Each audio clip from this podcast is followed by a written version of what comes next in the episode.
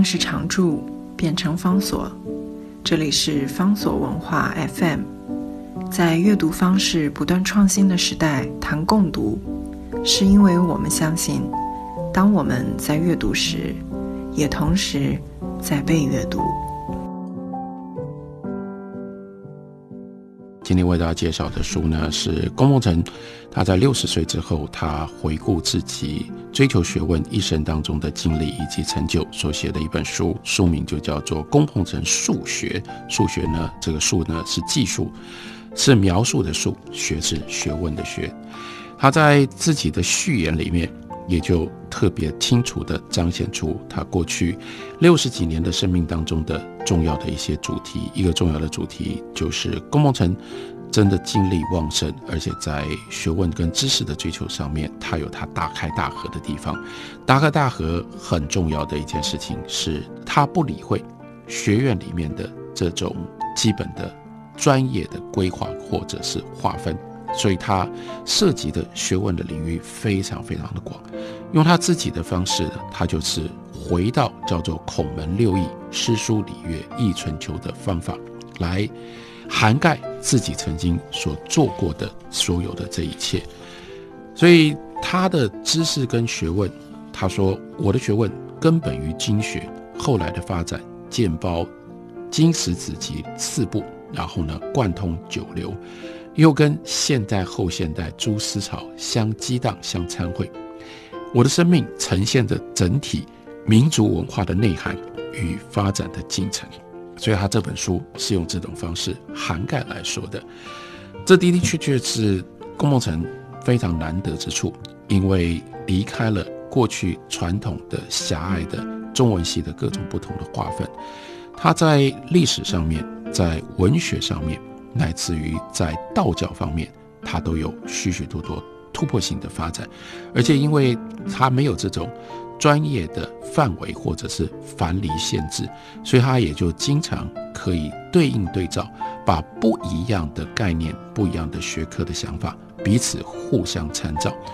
例如说，他在六十岁左右，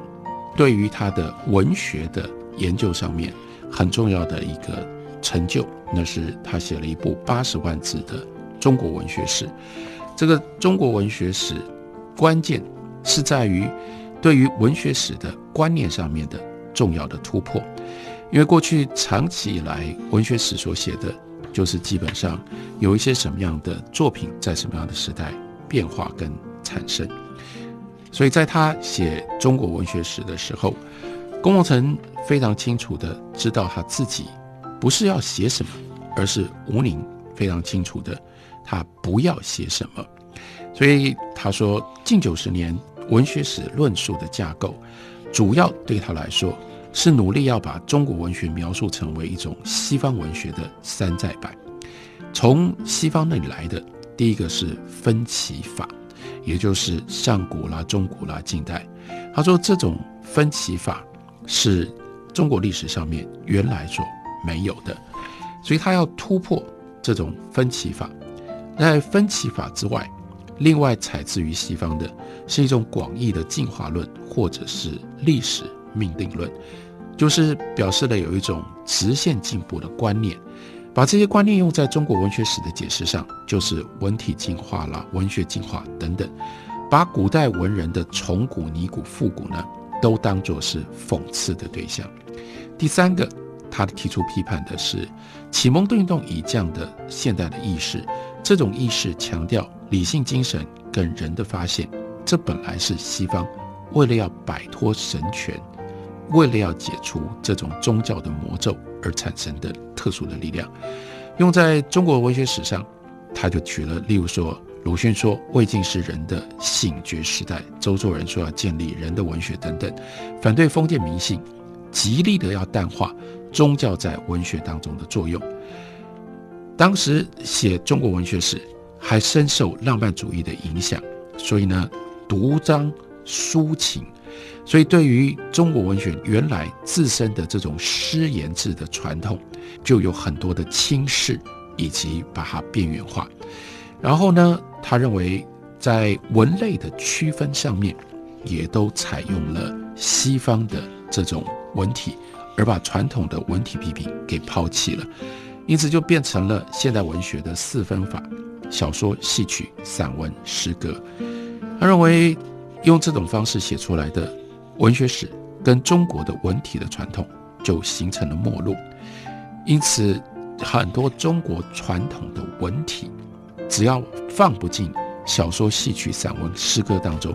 就被忽略，而且呢。就变得没有意义，也不能够被理解了。另外一个严重的大问题，就是因为用这种来自于西方的分类法，所以写文学史的时候常常要这样问：为什么没有的这种问题？为什么中国没有神话？为什么中国没有悲剧？为什么中国没有史诗？然后呢，用这种方式把它当作是缺陷，以至于到后来许许多多人。就只好拼命去找中国的史诗、中国的悲剧或中国的神话，希望能够证明中国也有这些东西。可是没有人敢问，为什么中国有的西方没有？西方没有，而我们有，我们就不敢重视了。例如说，在中国的文学的体系里面，非常重要的像是赋这个体，或者是骈文，因为纳不入散文、小说、戏剧、诗里面。就经常在文学史里面，或者在文学的讨论上被假装没看到，就算偶尔讲到了，也都只会只能给很低的评价。然后呢，像是小说、戏剧，中国有，可是跟西方不是同一回事。因为小说、戏剧一来，龚茂成也特别提到，小说跟戏剧在中国经常是连在一起的。跟西方文学把小说跟戏剧明白的断开来是不一样的。他又举了例子批评了一下鲁迅，例如说鲁迅写这个小说《旧文钞》，他的序里面他说他参考一九一九年出版的蒋瑞藻的小说考证，可是就批评蒋瑞藻呢把小说跟戏曲混在一起，所以自诩他自己的书，鲁迅自己的书独论小说，然后。但是龚鹏程说，可是过去长期以来，许许多多教小说的，包括一九一六年钱进芳的小说重考，还有许多的杂志，叫做新小说、秀像小说、小说林、月月小说、小说大概、小说新报、小说月报等等，都有戏曲作品发表。因为古来小说戏曲本来就是共生的，在中国的传统底下，所以你把小说戏剧用这种方式分开。这跟中国的文学传统是有一定的隔阂的。另外，更重要的是，小说、戏曲在中国的地位很低，根本不能够跟诗赋文章相提并论。很多时候，甚至不被当作是文学，那是说唱表演艺术。可是因为引进了西洋的看法，所以在文学里面就会把小说、戏剧抬得很高，这又是违背中国原来的传统的。用这种方式所看到的文类，就使得中国的许许多多的文类一定放不进来。例如说诏，诏这个是帮皇帝写的诏书，这在中国文人当中这是非常重要的工作。然后它有一种自己的特殊的文体。又例如说教、章、表、启、谈事、奏记、符命，这个都是西方没有的，或者西方不重视的，所以在文学史里面。也就不被视为是文学作品，所以他说他自己的文学史很重要、非常关键的一件事，那就是他要把西方过去按照西方的架构所写的文学史改变成为回到原来的中国传统当中所认定的这样的一种独特的传统，这的的确确是一个很重要的提醒。当然，我也不能说龚鹏程所写的中国文学史就是用这种方式贯彻他的信念，非常杰出或者非常精彩的作品。但是，这个观念跟这样的一个突破性的提出，我们还是必须给龚鹏程一定的肯定。然后，因为他学问的基础也不是过去大家所认定的这种。文学史或者是文学，所以他写文学史，他会自己非常清楚地告诉读者，在他的数学里面，他说他的关键，他的内在其实是植根于经学。只不过他学的经学或他读经学的方式，跟一般中文系或者是历史系的那种专业的架构底下的读法也不一样。他讨厌这种专业性的分化，他读经悠游博涉，他认为读经或者是经书是传统中国人的基本文化的滋养，所以经典本身需要讨论，经典作为文化土壤滋生了一些什么样的东西也非常非常重要，所以他的经学是一种历史性的经学，换句话说，他认为不需要去考索。经的本意跟正解，比较重要的是，你会知道的是悟道相义者他们在经书里面到底读到了什么。如此一来，就不会那么样看重钱家所提倡的治经法。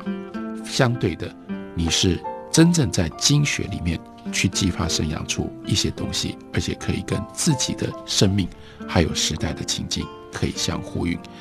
龚蒙臣他用这种方式写了很庞大的六十年他自己的回忆跟检视。当然，在检视当中，他的反省少，张扬多。或许这种风格会让读者不太习惯。可是，如果我们愿意把龚鹏程张扬自己的这个部分呢，稍微放到一边不看，